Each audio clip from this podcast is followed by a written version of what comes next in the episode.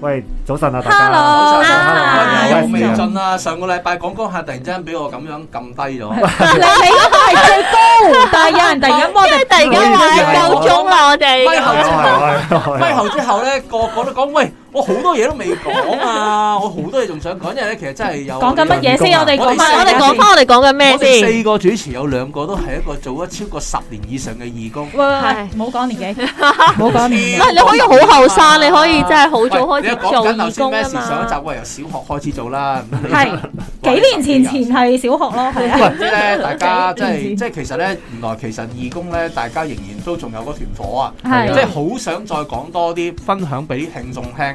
喂，咁不如又即刻入翻去啦。喂，係咁依家好啦，咁我哋真係開一集義工地第二集啦。嗯咁我哋做啲咩可以同啲聽眾分享？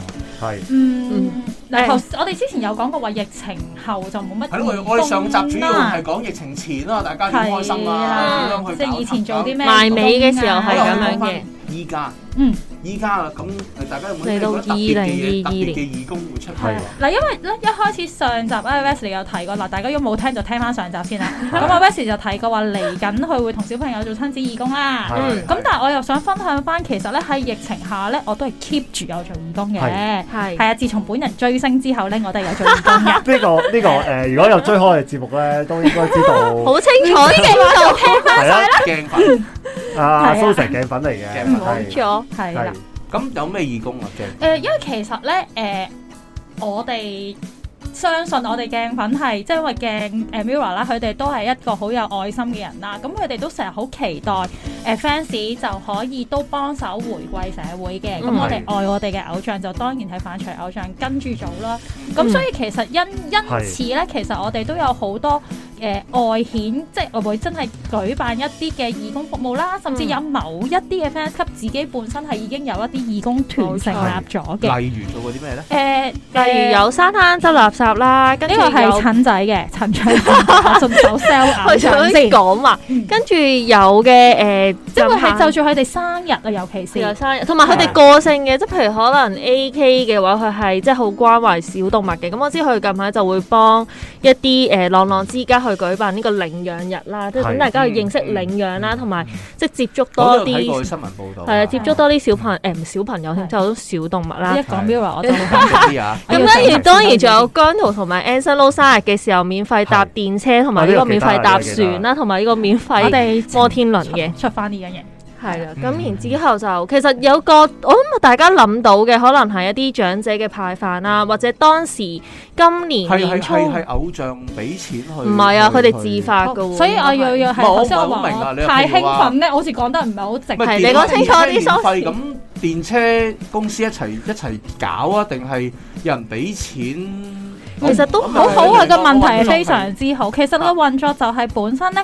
誒頭先講緊，你發覺 Pammy 講嗰啲大部分都係佢哋生日嘅時候，我哋會做一啲應援啦。嗯咁誒、我哋就會透過可能係集資啦，誒、哦 fans 級集資啦，哦咁、即係就大捐錢家。啊儲咗一筆錢出嚟，咁呢一哦筆筆錢就係做慈善啦。咁嗯就按住頭先講緊誒唔同嘅狀況啦，譬如哦 OK 可能係免費搭車啦，又可能係誒、呃其實就有算啲可送能口罩誒係啦，誒佢哋喺疫情而家講緊，我哋講緊係今年二零二二年嗯啦。係其實我知道二零二一年咧都有唔同嘅嘅成員，佢哋嘅生日咧，佢哋嘅 fans club 咧都集資完之後咧去做一啲嘅慈善應援啦。咁誒、呃嗯譬如可能係送飯啦，誒頭先講緊去執垃圾啦，或者誒、呃之前我哋有個誒誒、呃呃捐血服務啦。嗯因為我嗯其實有嘅因為我係有捐嗯認識誒誒開唔開好咧，都係冇開啦，因為 Wesley 都識。 誒，呃哦我知道某一個 fans 級佢哋有個義工團咧，其實有係 keep 住會有做一啲佢我哋義啲工服務唔怕開名嘅，有有做過㗎。誒，其實係啊係咪姜濤啊，係咯姜濤係有一我真做個過，又真係有呢個義。係啊大家可以我覺得 search 返㗎可以可以可以可以誒，講啊同埋佢哋係啊其實呃誒好似幫佢哋 sell 咁添，其實佢哋誒我哋啊我錄義音。工義工呢樣嘢又唔怕 sell 啊，我哋錄音呢一日咧，佢哋係有呢一個捐血嘅義工服務㗎。十月底啊，我哋錄音錄音呢一日係哦啊十月底係啊，十月底啊，不過可能聽嘅時候大家就過咗啦，但係唔緊要嘅。但係因為佢哋之前有做過。佢哋有做過呢啲飄書啦、飄書嘅服務啦、義義賣啦咁樣樣，其實都好多好多嘅。即係佢哋都都會配合你哋義工團，都會有陣時都會參與㗎，係嘛？誒、我相我覺得係好多嘅 fans 其實都好誒、呃、願意去做呢樣嘢，尤其是嗯當有朋友仔去做，即譬如誒頭先我講姜佢哋誒試過係去做一啲頭先有提過嘅，去誒、呃、聖誕 party 啦，開同啲嗯誒小朋友咁樣係樣。嗯咁所以其實好多時佢哋誒偶像呢一類型嘅義工呢，其實好多時都係源於因為我哋偶像佢哋都想回歸社會，咁佢唔想大家用太多嘅錢去，尤其是佢哋慶祝生日即係咧，令，即係我可唔可以簡略？係概啊括，我會講三個鐘嚟咁咪，你揀啦， 即係一個即係可能係誒 Mila 同佢嘅歌迷嘅聚會，賦予更多嘅意義啦。我諗哦係我哋嘅聯即係唔好係話我繫上，因覺得為係聯繫佢上純粹聚會其實根本嘅係即係誒，歌迷其實偶像係唔會出現嘅，係啊哦唔會出現㗎。哦啊係唔會出現嘅，呢個全部都係粉絲自己自發嘅。 fans 啊真係粉絲自發，真佢係只不過係話， fans自發。哦，即係可能今次係邊一邊個嘅粉絲團，因為因為我咁我哋今日做成日都呢個義工會咧咁樣。係係以為咧，即係呢啲咁嘅情況咧，可能喺林元傑啊，或者係冇㗎冇㗎某冇㗎一個組突然間出現同大家 hello，但係咧，如果咧大，家努力啊！如 果你以前好興啊如果嗰陣時偶像會出現咧，就變咗個活動咧，有少少唔同咗變質性格我就覺得變咗質嘅，即係其實好似 fans 係想見佢，所以先去做義工啊，嗯嗯唔係佢嗯哋真係自己想做義工啊嘛。我哦，覺得我我 OK，我咁自己嗰個諗法咁就咁就性質真係好大唔同。係啊，甚至係啊佢哋會自己可能有一啲誒。誒啊！我想講翻呢個係我朋友，佢係江葉生 fans，即係 AK fans 啦。嗯佢係專登自己做咗百幾隻誒，而家好興嗰啲佢嘅樣嘅公仔，覺得，嗯，嗯，趁住佢嘅生日做義賣。係嗯義賣完之後就捐咗俾誒某一啲嘅團體啦，咁佢哋捐咗俾大樹下嘅。係啦，係我驚我我就叫佢聽翻呢一集，佢應該練死我。係啦，咁咧。係誒咁、我哋通常如果做呢啲咧，我哋嗰、個、呃、都係想用翻我哋偶像個名去嗯做善事，但係正如頭先講，偶像全個過程係唔會出現啦。冇咁但參與。係冇參與嘅，但係甚至誒，即係當然我哋都會誒、呃可能喺誒、呃 social media，即係其實未去到 media 嘅，可能喺誒、呃 I I G 有提過，我哋有做過呢樣嘢俾。嗯，有參與過嘅其他 fans 知道我哋有做呢一樣嘢嘅啫，但係又未去到話一定要個誒、呃偶像係會知晒我哋有做呢樣嘢咯。哦即係佢冇背後默默支持咯，我會用個 term 但我就係。想講呢一樣嘢係有佢嘅影響力嘅，影響力在於係媒體會報導呢一啲嘅義工啦。嗯咁哦但係係啊報導呢啲義工嘅同時，其實佢介紹咗更加多嘅機構係啦啊，明白嗯即係可能好多大樹佢受下惠嗰啲機構啊，係啦，或者受惠機嘅構。群眾啊、團體啊，因為某程度係上啊我自己都頗欣賞呢一類型嘅服務，源於係佢哋揾嘅機構咧都都唔特別啲嘅，都我覺得都係少可聽能啲係咯，我覺得。誒真係有需要，好有實，係啦！我就想講，啊真係有其需實要佢哋可可能真係你哋呢一筆嘅捐款係可以幫到佢哋嗯去直接幫到唔同嘅服務對象，係係包括係人，包括係動物。動物咁樣咯，呢個係我覺得係幾另類嘅感覺嚟 嘅。其咁你哋實呢咁你哋咁你呢啲團體係誒自發一齊搞，定係真係有註冊㗎？其實你唔係哇 fans 呢個太啦，誒唔係嗱，頭先你我頭先講，譬如好似我朋友咁，佢唔係自己因為做我過，我覺佢得啊 one man band 嚟因㗎為咋，自因為發我覺㗎得咋，自己做㗎咋。參與呢啲咧，見你哋咁有規模啊，又有唔同嘅誒呃人去搞咧，好容易就會聯想到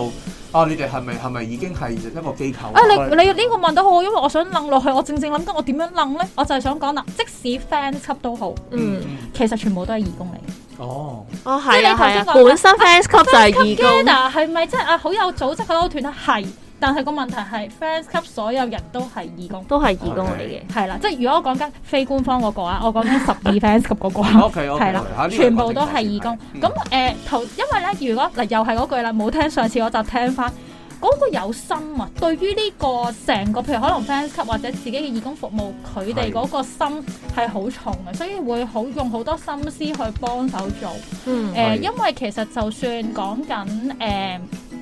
fans 級，佢去集資咗一筆錢去做任何嘅嘢，譬如可能未必係生日嘅，佢哋可能真係有啲出咗一啲活誒、歌啊，或者其他嘅活動，佢哋會出應援。其實佢哋都係用緊一啲私人嘅時間，唔係工作，嗯佢哋、自己有正職，佢甚哋、至私出埋人錢時添係間。啦啊，係出錢出力出咁啊樣。譬如可能我哋啲 fans 一齊集咗支嗰筆錢，就係俾佢愛嚟去做，甚至可能佢自己要墊資一啲係錢嗯係去做呢啲應援出嚟咯。係係其啦實咧，我覺咁得呃我覺得唔係淨係 Mirror 嘅，我想提澄清一樣呢嘢，就個係我其知。實好多都有嘅。係好多， 同埋有一啲係當咗咗親子活動嘅，我見到，哦即係見佢到會希望小朋友，我有啲係見過係去一啲狗場嗰度做義工啦。咁、嗯因為即係相對應嘅偶像中意誒小動物，小動物即係中意狗嘅時候，咁你就會覺得啊，其實都係一個機會俾小朋友去體驗，就係、誒、其實你都可以照顧一啲小動物嘅，即係如果你真係想養小動物嘅時候，其實你不如去體驗咗先。其實可能到時你就係、賣旗做都呢有啲嘢啦㗎，咁佢哋係又又同賣團旗體都去有賣旗，即係其實咧，誒、之前威後都有傾過，其實咧呢啲誒 fans 級嘅義工咧，就可能好耐之前已有嘅，誒但係其實韓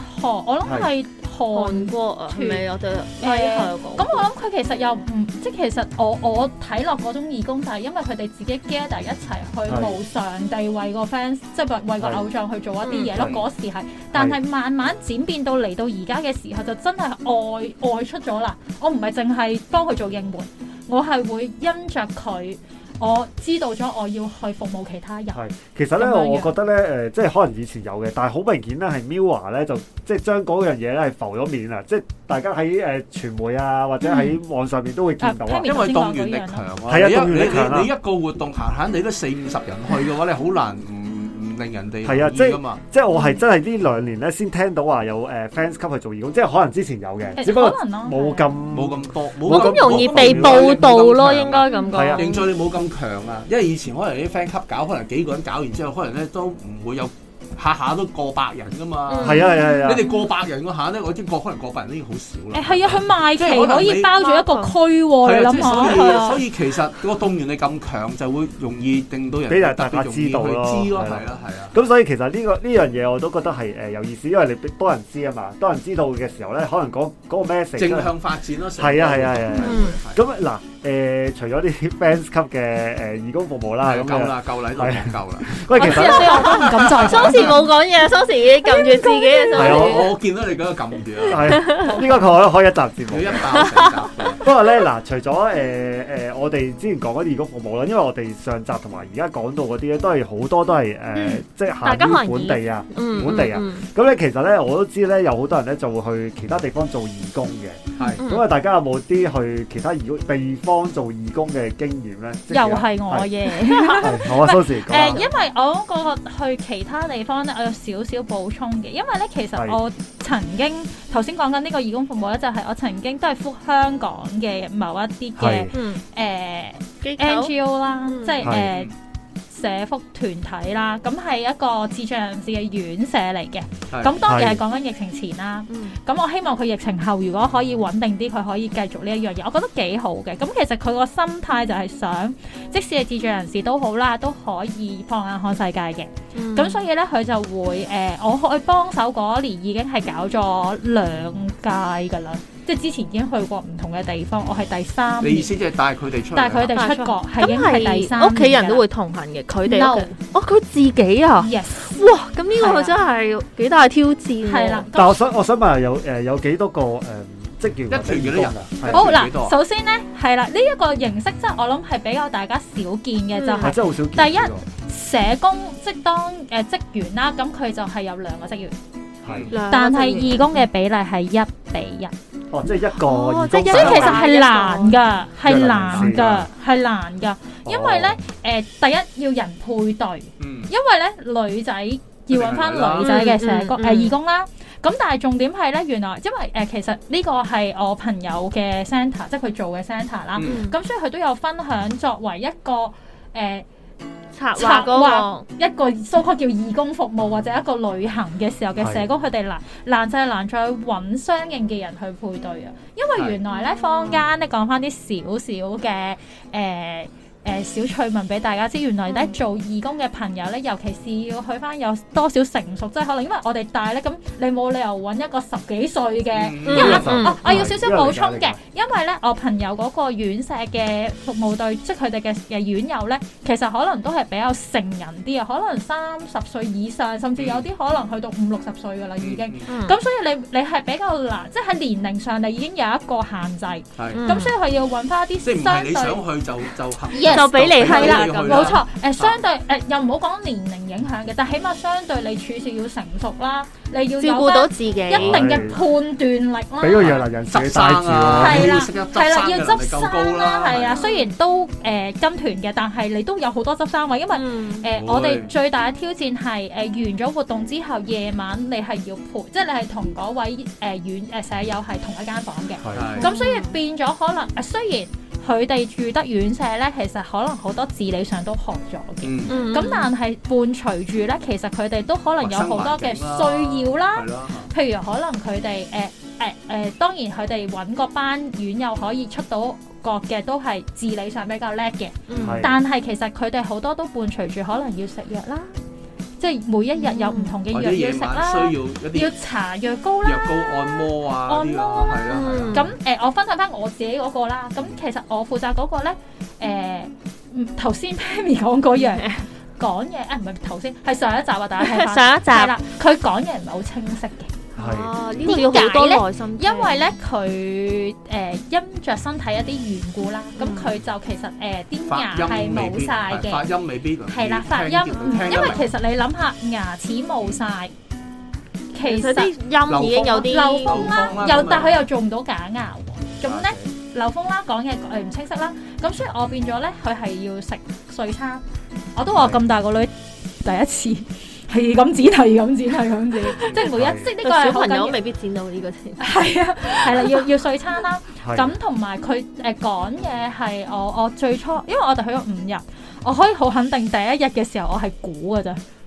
我同想佢問，我溝想問你嗰誒嗰次參與係去咩地方？啊係喎，唔記得講最添。重要啊 我上次去係去日本沖繩嘅，哦係係咪好遙遠咁好日本，啲？我覺得日對本呢好方面啲嘅配套喎。係唔錯嘅。誒 OK 嘅，因為其實咧我哋就同埋啲誒人會耐心啲咯佢嗰啲機構如果知你呢班人嚟，佢都會有好大嘅 support 你係哋。啊誒嗱，首先第一樣我想澄清，因為我哋真係一個放眼看世界，啊我唔係走去啊，我同其他機構要有所以係哦乜跟嘢團嘅聯繫直接我係真係去旅行咁樣哦，唔係啊，樣唔嘅係，我意思即係如果譬如話你一班人去搭，因為我一次去日本旅行就見到一班坐輪椅嘅人去啊搭啊商啊場，啊啊！嗯嗰個商場就揾個職員幫佢 hold 一部 lift 俾佢哦搭咯。哦，嗯即咁係幫誒手，即係即係幫手少少啫幫手啦，幫手啫，佢意思就唔係話即係嗰啲咩呃咩誒誒 preset 晒所有嘢俾你做咁呃哦我我反而想講一樣嘢嘅，係即係呢個可能同我哋主題有少少唔同，但我想回應翻阿 Charles 講嗰樣嘢嘅，就係日本人佢哋嗰個係包容度好高，嗯即係好老實咧。我唔知我自己就唔會嘅，但係有時譬如喺街度見到咧，有啲機構咧帶帶一啲可能智障人士出街咧，嗯街嘅人咧總會有少少佢哦覺香得港唔舒服哦或者唔係啊啊在意，係啊覺得係啊。你即係你個樣會見到咯。但係但係我去到我哋去日本嘅時候，咁你可以咁講嘅，咁你做你係旅客啊嘛，咁做你生意嘛。但係你會見到佢哋係個目光唔會唔友善咯，即係好友善嘅，即係誒雖然大家溝通唔嚟嘅，咁但係佢哋都唔會話因為遇因為始終成班都係我哋有十幾個嘅，嗯其實都唔少人㗎。你諗下十幾個服務對象，十幾個義工，我聽啲朋教兩個日本同朋友講咧，係話佢哋要訓練到唔可以有呢啲眼神出現嘅，其實即係你做服即係啊無務業哦嘅話，你啦係已即係經佢哋係 train 覺得㗎無論喎無論你係咩情況之下，你都唔可以有呢個眼神即係俾嗰啲客人我我聽過咧，誒，即係日本人新咧，嘅嚇。即係啊我我呢覺得唔係係街見到嗰啲人，係啊即係佢唔係個，做因服為咧務我我㗎。聽過，不過呢個同義工冇關係嘅，就有一啲可能 cosplayer 佢做到好誇張，嗯好奇裝異服，真係好奇裝異服嘅。但喺條街上面行咧，日本人咧係唔會特別去望佢嘅，我諗其實即係呢個我覺得佢哋。哦但係我覺得呢個似係日本文化，因為日本文化好似係無論你包容咯係啊，你外表係點樣都好，其係啊係實啊 O K 嘅，你咪自己行咯，係啊你冇嘢包㗎，容你咯。係啊，咁所以其實嗰刻嘅經驗，誒、純粹喺誒同佢哋相處上，我自己感受好深嘅，係因為誒誒、我亦都因為咁樣，我更加會覺得作為一個照顧者其實係好辛苦，咁係所以變咗其實有啲影響到我哋，即係之後或者去到而家，我有時做 service 嘅時候，可能遇到一嗯啲親子狀況，即係唔係講緊 M R 或者點樣樣。嗯我都會即係唔係講智障人士或者可能 no 普通嘅小朋友，我都會覺得我哋睇嘅唔好淨係睇一面咯，即係係照顧者有佢嘅難處，嗯我哋嘅服務對象有佢嘅難處，點樣嗯係可以睇得全面啲，聽得多啲？係咁係，我覺得呢、一個即係其實對我嚟講做義工服務最大嘅，除咗嗰刻中個感受之外，其實有好多嘢可咁以誒、分享。你嗰次即係同誒呢班朋友仔朋友去一齊出去旅行啊啦誒叫佢哋朋友，唔好叫朋友仔。朋朋友友，OK 呢班朋友去其實五日旅都行唔啦短嘅。誒、有冇啲咩特別嘅趣事啊，或者係令你都覺得啊誒呢、個好開心啊，即係個突然不即係比佢哋有自冇己好去旅興行更奮加啊開？心。俾我哋自己去旅行。嗱，因為咧誒、好開心可能你會全程好緊張嗯啦嚇，隻眼啊冇離開過佢啦。你自己個人咧就當然啦，誒、你要分清楚要玩嘅係佢哋啊嘛。係啊你我係做義工嘅啫咁嘛。但係 你你你啊喂，你都會要有投入你都嘅。會有投入，你都會有開心嗰一下噶嘛。咁有冇即係呢有冇啲嗰個情景咧？有，啊，誒、因為咧，我哋當中有一個好有好深嘅片片段咧，嗯就係誒佢哋帶我哋去誒、呃搭船啊，係即係仲要係誒、呃其實係去去某一個地方需要要搭一個船係去咁樣樣嗯啦，係沖繩，跟住咧勁大浪，跟住咧佢哋勁興奮，我以為佢哋全部暈船落， 點知佢話佢哋勁興奮嘅。勁興奮之餘咧，因為佢哋咧之前咧就買咗一啲誒、呃太陽眼鏡啊，即係。嗯 s u p e r i a 咁樣啦，嗯其實好開心。跟住佢哋大晒喺度咧，同嗰個導遊嗰邊個導遊喺度跳舞啦喺架船度，個船已經好快噶咯喎。跟住佢再喺度跳舞，真係係會感受到佢哋玩嗰下嗰種開心。誒、係因為喺船度咧，佢大浪得嚟，有時候揈啲水啊啦，跟住咧有啲又好，有啲唔係叫驚嘅，即係唔係咁中意有水好個狀態咧。 surprise à. 啊！係啦，好驚跟住異啊咧呢就個攬埋一嚿啦！我哋嗱嗰時冇疫情啊，講明先係可以攬埋一嚿。跟係住大家就誒扶持住咧，嗰種感覺你會覺得係喺陸地上唔會有呢種感覺嘅。雖然亦都咧，唔容許你有呢種感覺啦。你自己扮好成支大浪咁大浪咁嘅話樣，喺香港唔會俾你上船啦，你都唔會安排上船啦。雖然咧係上岸之後咧，我喺度笑佢哋，話你哋個個好似飲醉酒，咪啊喂厭咗係喂，其但係實呢個感覺係舒服，同埋呢個感覺嗰一刻中，就係正正你頭先講嗰樣啊！我好似有一刻放低咗，我真係好投入去同佢哋玩，好係一興種會有奮啲嗰刻，種我想知嗰刻狀態咯，係係啊，即係其實某某程度上我都冇話廿四小時嘅嗰、個旅程裏邊，我都起碼有三分二時間係幾幾緊張嘅。嗯，係啊即係你係啊其實最緊要正常最緊啊張就正係常啊喂，佢食誒佢要要食安全藥啊㗎嘛，佢搽藥膏啊，你一定要記住，佢唔記得你都要記住嘅。係啊。尤其是可能我伴隨伴陪伴嗰、個啊要剪嘢食嘅，我我剪得夠唔夠碎？嗯食嗰陣你都要留意佢係嘅啦，狀會唔會態啦，係啊棘。住？會唔會作？誒，會唔會會唔會我我呢下誒呢嚿爭啲喎，令到佢會誒近親啊吞煙到嗯佢？因因為其實好擔心㗎嘛係啊呢係啊樣嘢。咁我想問佢哋屋企人有冇擔心過咧？即係咁樣第一次放手出去，唔係第一次㗎啦，哦，唔係 即係 哦，人哋去過台灣，又去過韓國㗎啦，哦跟住再去日本咁嘅啫。即係其實每次都係呢班人。又未必係嘅，但係可能有幾有一部分即係正啊即係啲義工可能做開㗎啦誒。唔係誒，我講緊服務對象係哦服務對服象務對象有去過旅行嘅，咁因為可能 Pammy 頭先講，哦，OK 啊咁始終一樣嘢就係第一家長有有咁，你院舍有咁多人，咁有啲可能家長唔放心，其實你已經唔會俾佢去嗯啦。咁啊係又又或或者有者一啲點會放心俾佢個能力上根本係處理唔到嘅，咁係其實亦都未必會可能安排到啦。咁所以誒，唔、可能話全部每一次都一樣，咁但係可能有一啲本身啊屋企都想佢去出去見識下嘅，咁佢都會好我理哦解嘅不過嘅。好欣賞咧，即係搞呢個團嘅機構啊，我係因為好我欣賞哋喎我哋大好開家喺心啊咪度咧真係都感受到嗰種龐大嘅人力物力，嗯真係為咗即係為咗朋友開心，係啊，即係係話有一個即係可能咁講係一個一世難忘嘅回憶咧，嗯即係佢都可以講好耐咯即。係呢一係啊，一個呢一個咁樣，佢我哋去旅行就真係好簡單啦，係咪係先？啊壯年起行，今日就攞 passport 就走啊！係啊但係佢哋就唔係咯，我我即覺係得佢佢係係人力物力好好，同埋你有好多突發狀況，係啊係你啊當時你要應付啊，我都你想講個 preparation 唔止係即係其誒實去唔之使前講啦好出咁日樣本嘅廁所多咋，佢淨係突然間跳日本都跳咁話，個個要去廁所，去廁所去去咗嗰 個即地係可以方喺嗰個已廁經。所因為去。嗱，你喺香港，你帶佢出去，你可能已經好掌握嗰啲洗手間位係置。啊，係啊，係啊但係你去到嗰啲地方，雖然佢多嘅，咁但係嗯咁啱，可能你就正正喺兩個洗手間嘅中間㗎嘛。咁係佢突然間要咁你有去，成又或者有啲醫人有㗎嘛啲洗手間未必佢哋去到，或者用唔啊到，啊係啊！坐輪會椅咁啊樣，會你啊都要揾係啊一個。不過我哋就冇誒，我哋學我哋嗰次就冇只可能又行得慢啲啫，但係行慢啲啫就哦未冇去到輪椅嘅坐輪椅嘅，係其啦實咧，阿 Susie 呢個咧，啱啱正正想講咧，佢哋呢一種義工咧，我真係即係其實講真，我係今次第一次聽咋。啊係啊，因為咧嗱誒，我我以前都去過外地做義工嘅，我以前去過嗰啲貴州山區做嗰啲誒，誒，我都唔記但得係我咗自己做過呢樣添，你突然間醒起，我同你去過。咁講嗰啲但係唔咧同誒喎，你自己飛過係去啊啦，嗰啲好唔同㗎噶。。其實嗰啲咧就誒真係大家都理解啦，佢都係 preset 咗噶啦，即嗯係一啲行程你都預先知道啊。啊但係咧，阿 Susie 嗰種咧係一種誒、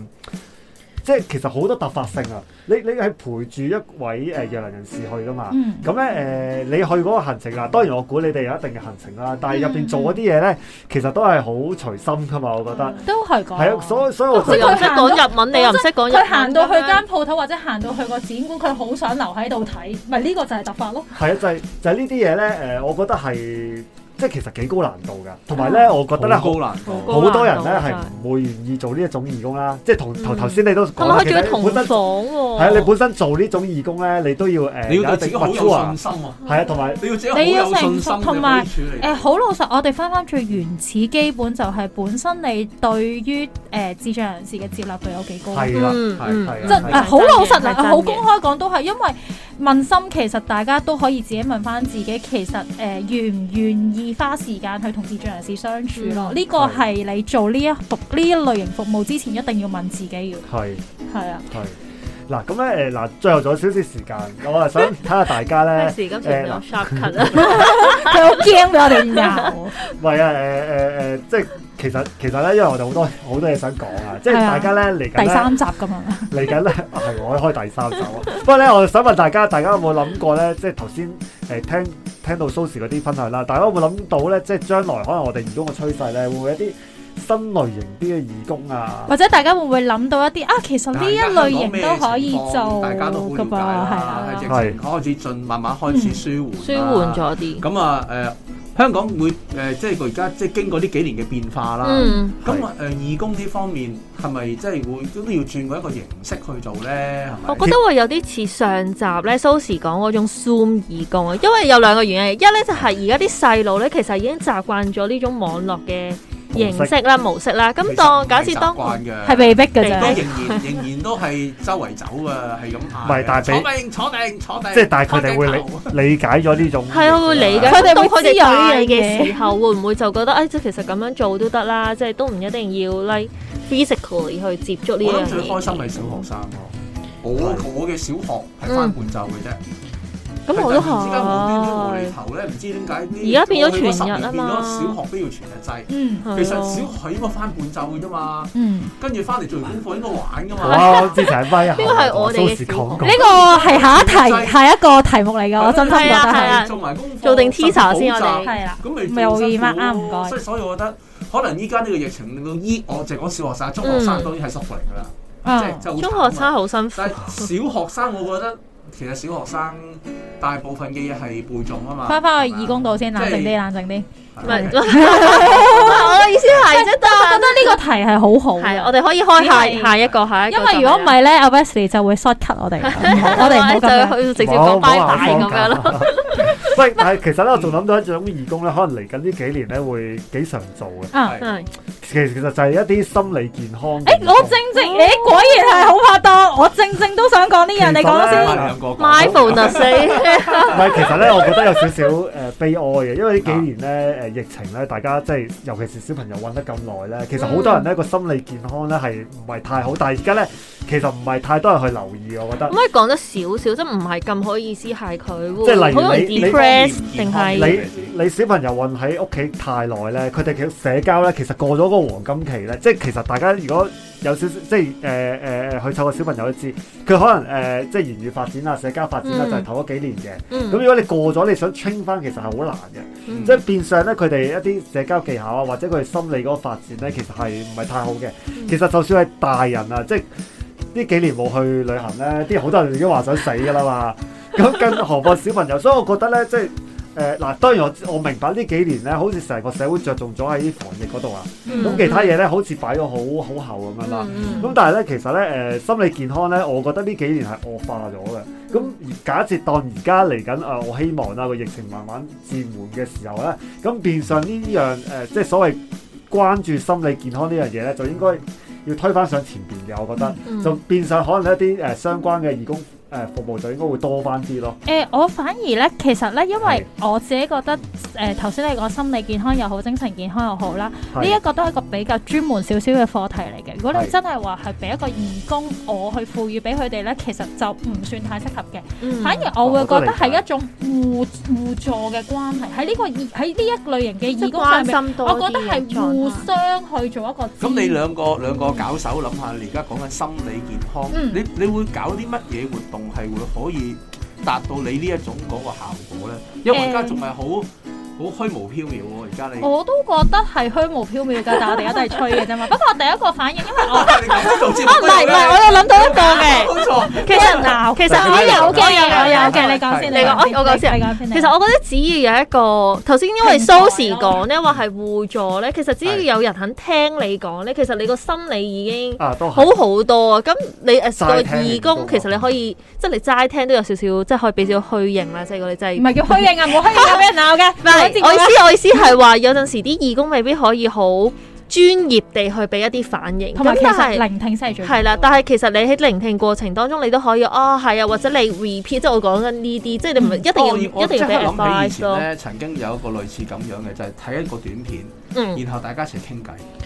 我呢個都 OK 㗎，呢嗰個個可短片咧可能係以你。揀選過㗎啦。係咁啊喺嗰個短片，嗰個短片係係可以引發一個即係睇完之後好多討論嘅。嗯，咁然後咧，咧就大家一齊講啊，即係好似而家我哋咁樣開咪咁討論講翻下咧，呢啲話題就開始四散啦。係咁啊，大家一齊嗯越傾越開心。係其實呢個其實所謂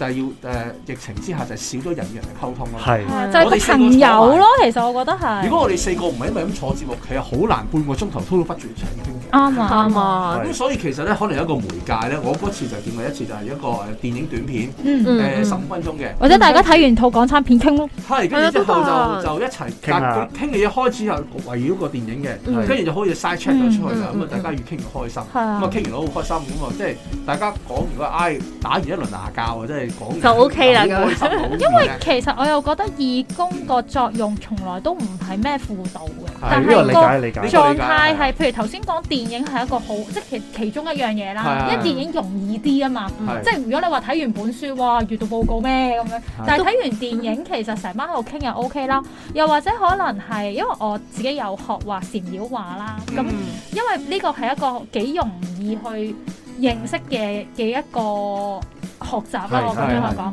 咁可能透過畫嘅過程裏邊，大家又可以傾下偈啊，誒係舒緩一下。啊係咁傾完之後又大家可以互相欣賞啊。咁呢一個其實誒、呃正正頭先講緊我哋講緊嘅 need 啊，即係其實。而家香港人或者小朋友佢哋嘅 need 就係、可能佢哋欠缺咗同人與人之間相處嘅機會。咁其實如果我哋多一啲呢啲類型嘅 gather，即係當疫情可以令到我哋多啲人 gather 一齊嘅時候，其實去課大家去傾偈啊，或者可能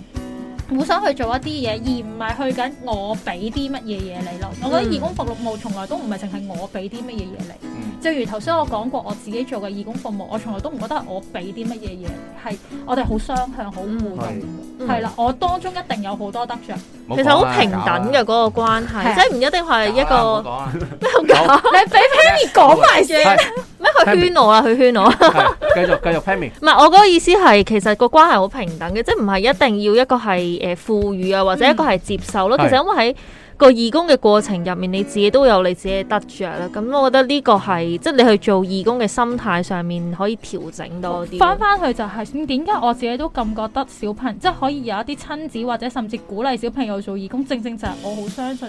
但係我頭先講嗰樣嘢，義工呢一個服務係你除咗賦予一啲嘢之外，其實你自己收穫嘅。只要你願意去感受呢一種收穫，其實你會有好大嘅收穫嗯咯。喂，其實我發現咧，可以開第 三集，即係即係其實如果呢因個為話你題哋好兩個多累嘢積㗎。太多經驗啦，感受一定係好深嘅，嗯呢樣明白嘅。咁誒嗱，睇下之後我哋有冇機機會會可能啦開一係啊啲類似嘅或 topic 啦。者聽眾咁樣有任何特別嘅哇係啊義工真係啊，啊或者經驗分享都可以留言或者 email 俾我哋，我記得好似有 email。係啊，有 email 我有留低 email 甚俾至大你家。肯嘅揾埋你嚟講咧。係啊因為係啊，真係嘅，係更加多如果你係好想就有嘅啲乜獨特嘅義工經驗啊，又或者可能有啲好嘢好想想分分享享嘅感感受啊，唉，係啊我我哋我哋都係一喂個通知我嚟面通知我嚟唔係一陣又話啦，又俾人話我吹水噶啦。係，喂，咁啊，今集時間真係差唔多，我哋同大家講聲，拜拜。拜拜